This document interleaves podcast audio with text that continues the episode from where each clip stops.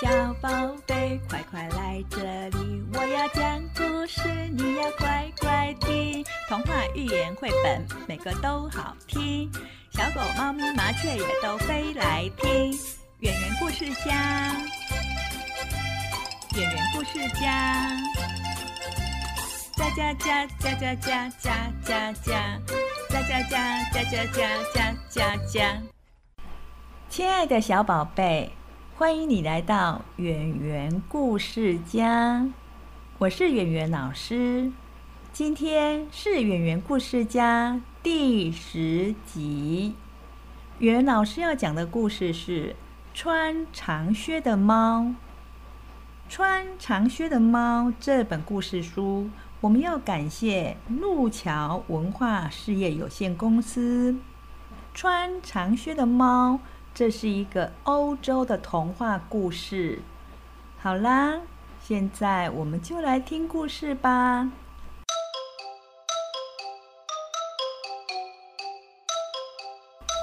魔方的主人过世后，留给小儿子一只猫。小儿子原本闷闷不乐，觉得继承了最没有用的猫。但是猫对小儿子说。给我一双长靴跟一个袋子，我会让你知道你的遗产也是不错的哟，小宝贝。你知道吗？猫穿上了长靴，拿着袋子，最后做了什么事了吗？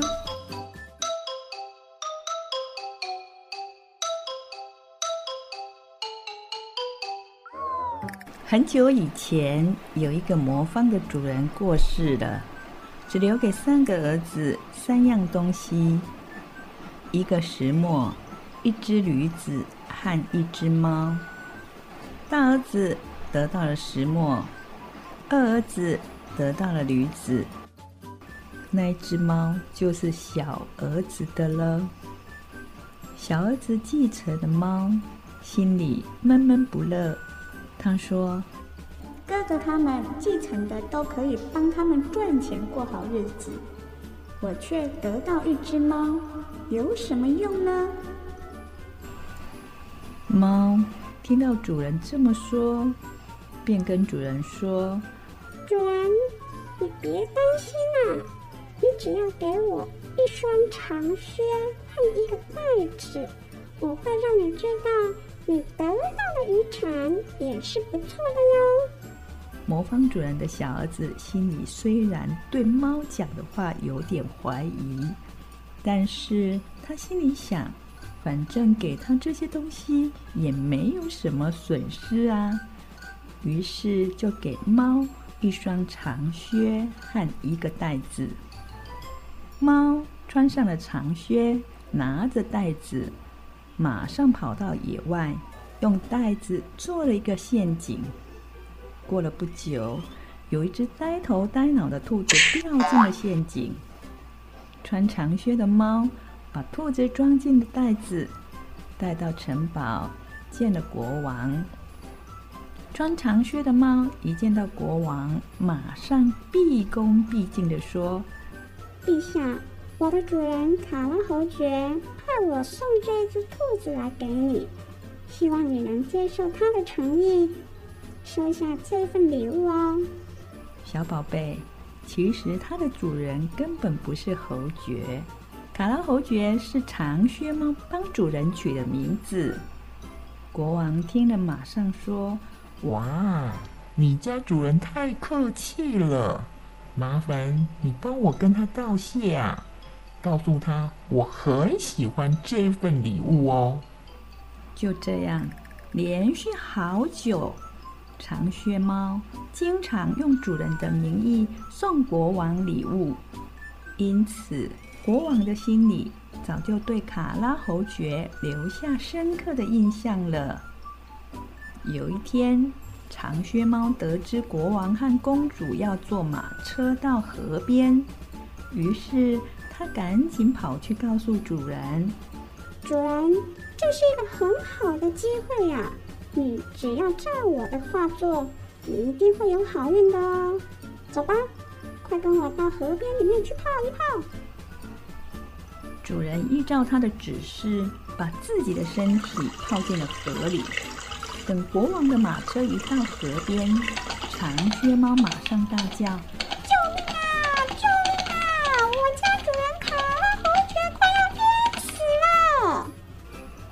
王一听到呼叫的声音，马上认出是长靴猫在喊叫，于是命令侍卫赶快去帮忙。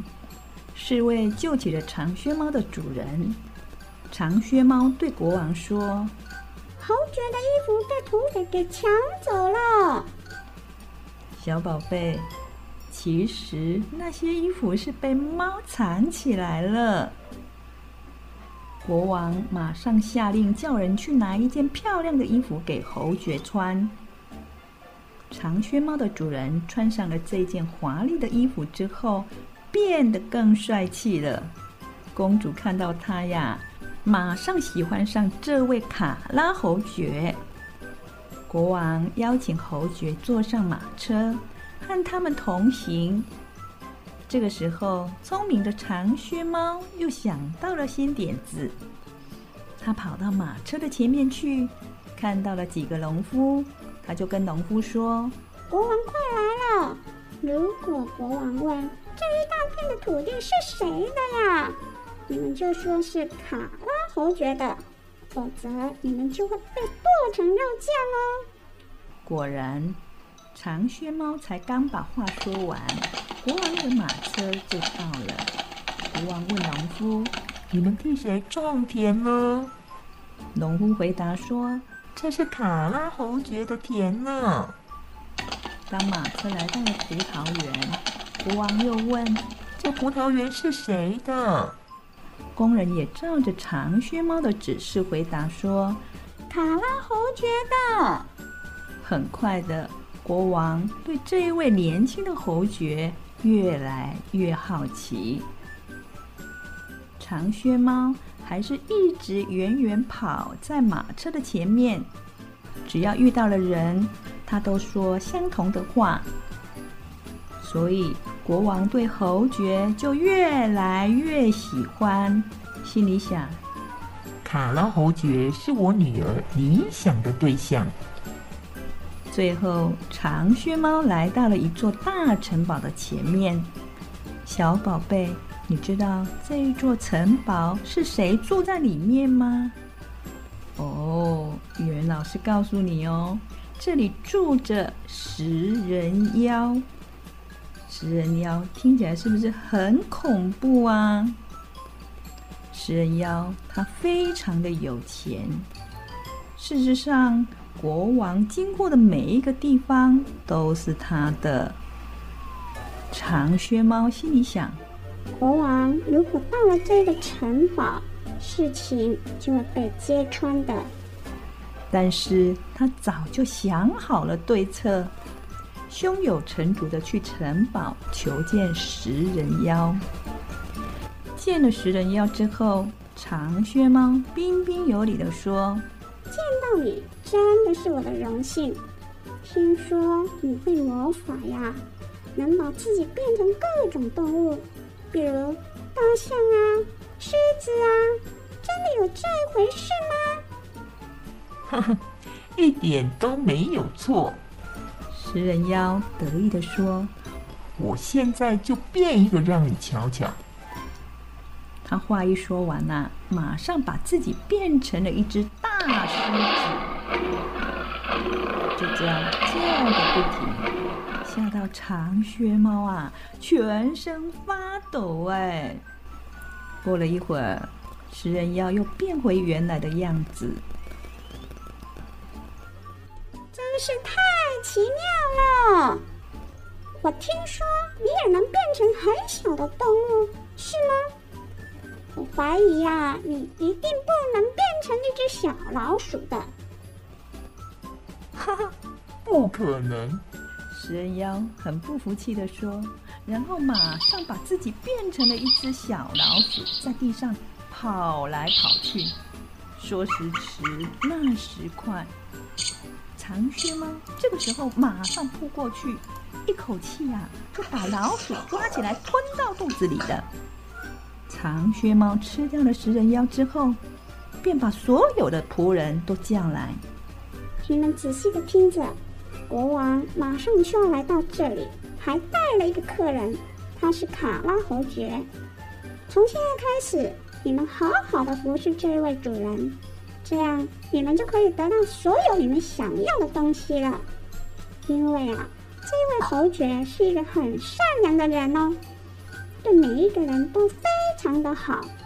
这些仆人本来就很讨厌食人妖，因为食人妖对他们非常的刻薄，于是就答应了长靴猫的建议。不久，国王乘坐皇家的马车来到了城堡，长靴猫马上出来迎接国王。欢迎国王莅临卡拉侯爵的城堡。国王看到了这一座城堡，赞美的说：“这城堡太美了，我们一定要进去瞧瞧呀！”这些仆人把本来准备给食人妖的美味佳肴，全部都端出来，招待国王、公主和卡拉侯爵。国王边吃边喝，心里想：如果把公主嫁给卡拉侯爵。公主一定很幸福的。于是下令把公主嫁给侯爵。不久，侯爵和公主在王宫结婚了，婚礼十分的隆重。魔方主人的小儿子这个时候才知道，他得到了这一只猫是最珍贵的遗产。从此。他对长靴猫感恩不尽呢。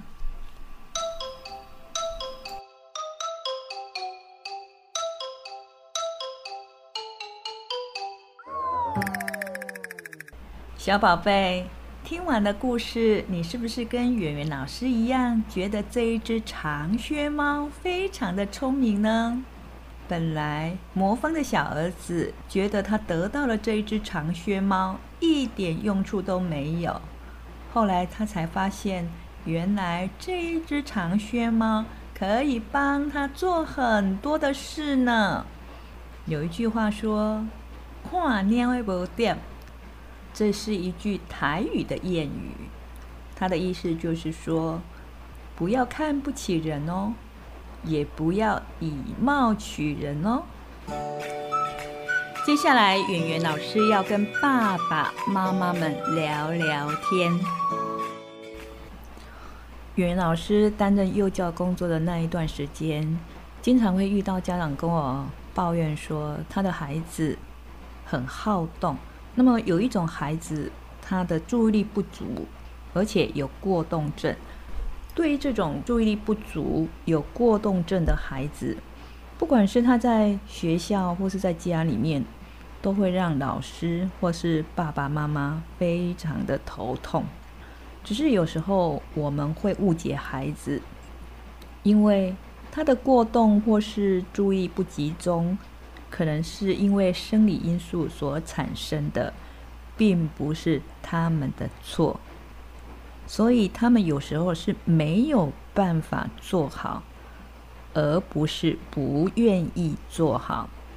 这一点呢，我们要请大人先不要帮他们贴标签。如果有这一方面的问题的话，当然呢，我们要请爸爸妈妈先带着孩子去看医生，鉴定一下小孩子在这一方面是不是真的有问题。如果真的有问题，当然呢，我们要跟医生或是心理师配合矫正，让他恢复正常。因为我常常听过有家长说：“哦，我家的孩子啊，没有办法坐在那边好好的把功课做完，或是说，诶，坐到课堂上的时候东张西望，呃，恍神啊，放空啊。”好像呢都没有在听老师讲话。我啊，如果在学校都没有在听老师讲话，那他的学习怎么办呢？在这一部分呢，袁老师要提供心理师洪英慈提出来的建议。给我们的爸爸妈妈。他说，这些孩童啊，都是注意力不足过动症，主要有三大核心的症状，包含说一，他的注意力不集中，比如说他在读书啦，或是做任何事情的时候都没有办法专心，专注力持续的时间很短暂，容易分心，常常粗心犯错，忘东忘西，需要用心，或是。动脑去读书的时候，他们常常坐在那边发呆；做事情的时候也缺乏组织、缺乏条理。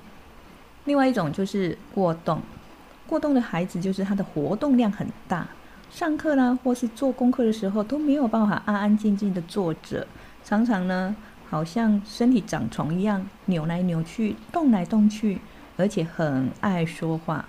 第三个就是冲动。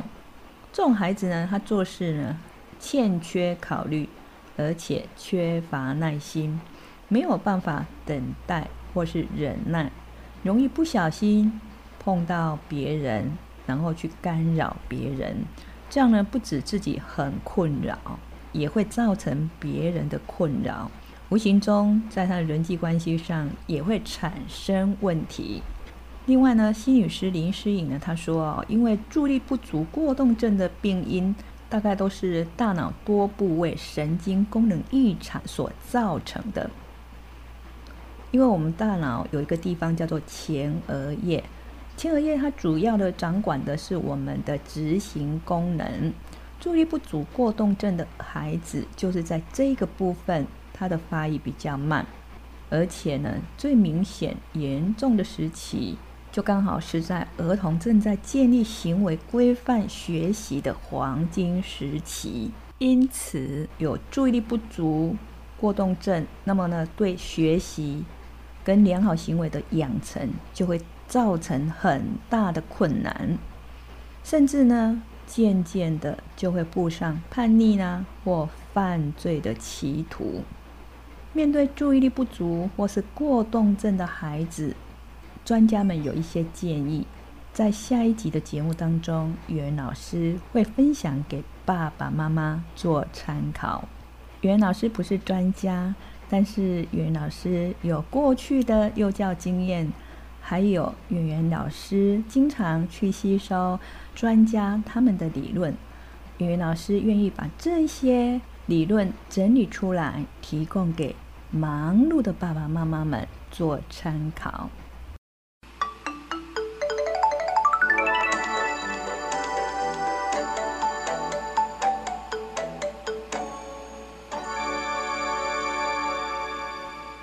最后要邀请爸爸妈妈订阅这个频道，圆圆老师会继续讲更多的故事，让小宝贝们听。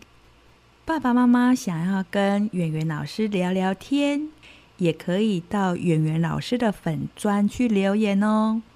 圆圆老师准备了小礼物要送给小宝贝，记得去留言拿奖品哦。今天我们就要在这里跟大朋友、小朋友说再见，我们下次见喽。